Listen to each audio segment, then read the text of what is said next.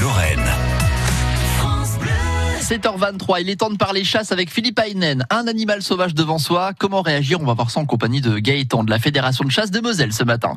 Et que faire lorsque l'on vient d'avoir une collision avec un animal sauvage? C'est Gaëtan de la Fédération des chasseurs qui va tenter ce matin de répondre à la question. Bonjour Gaëtan. Bonjour Philippe.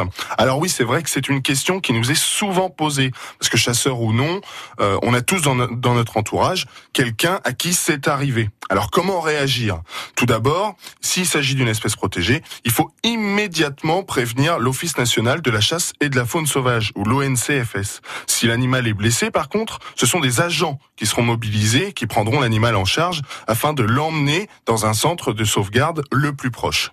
S'il s'agit d'une espèce chassable, comme les chevreuils, les sangliers ou les lièvres ou autres, le protocole est bien différent. Si l'animal en question est un chevreuil ou un sanglier, vous pouvez repartir avec celui-ci dans le coffre. Dans le cas, bien sûr, où votre véhicule roule toujours. Néanmoins, il faut toujours euh, avant de prendre possession de l'animal, pardon, déclarer l'accident à la police ou à la gendarmerie. S'il s'agit d'un animal plus petit comme un lièvre ou un faisan, il vous est strictement interdit d'y toucher. Ce sont les services routiers qui s'en chargeront par la suite euh, en prenant les carcasses et en les emmenant à l'écarissage. Si l'animal est blessé, toujours dans la catégorie des espèces chassables, il peut être abattu par une personne habilitée, comme un lieutenant de louveterie ou un agent de l'État, seulement dans le cas où ces blessures sont mortelles, évidemment. Hein. Si en revanche l'animal peut être soigné, une personne habilitée toujours pourra également l'emmener dans un centre de soins. Et notre voiture dans tout ça, Gaëtan? Alors ça, ça va dépendre de votre assurance, Philippe. Parce que une personne qui est assurée tout risque pourra être remboursée des dégâts qu'il aura subis sur son véhicule. Dégâts qui par ailleurs sont souvent très coûteux si l'animal est volumineux.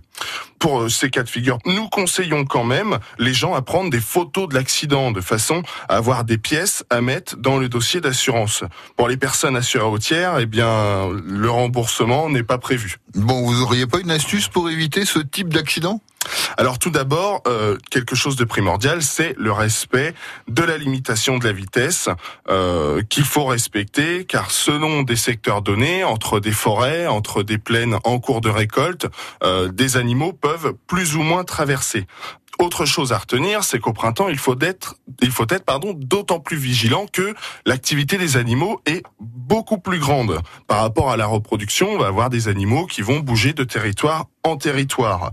Et aussi et surtout, lorsque vous voyez le petit panneau euh, triangle blanc et rouge avec euh, le cerf dessus, donc qui est un panneau qui signalise les passages de gibier, il faut être d'autant plus vigilant. Bon, vous l'avez bien compris, hein, les animaux ne prennent pas les passages piétons, alors ensemble, soyons vigilants.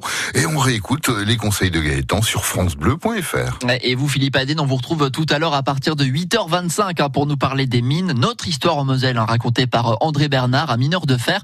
Et pour les plus impatients, effectivement, direction l'application France Bleu et francebleu.fr dès maintenant. France Bleu Lorraine.